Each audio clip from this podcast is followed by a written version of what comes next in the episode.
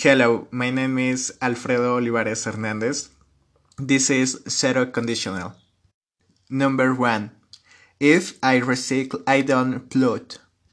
Number two, if I study, I'm more compliant. Number three, if we don't choose a good leader, we don't progress. Number four, if a society is cultured, there is less poor. Number 5. If you are curious, you are steps ahead than others. Number 6. If I've technology, I've my answers. Number 7. If I'm a good man, my life is easier. This is first conditional. Number 1.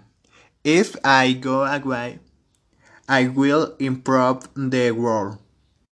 Number 2. If I use my skills in technology well, I will hit many opportunities. Number 3. If I reuse, recycle and reduce my consumption, I will produce a change. Number 4. If we reuse, recycle and reduce our consumption, we will produce a green change. Number 5.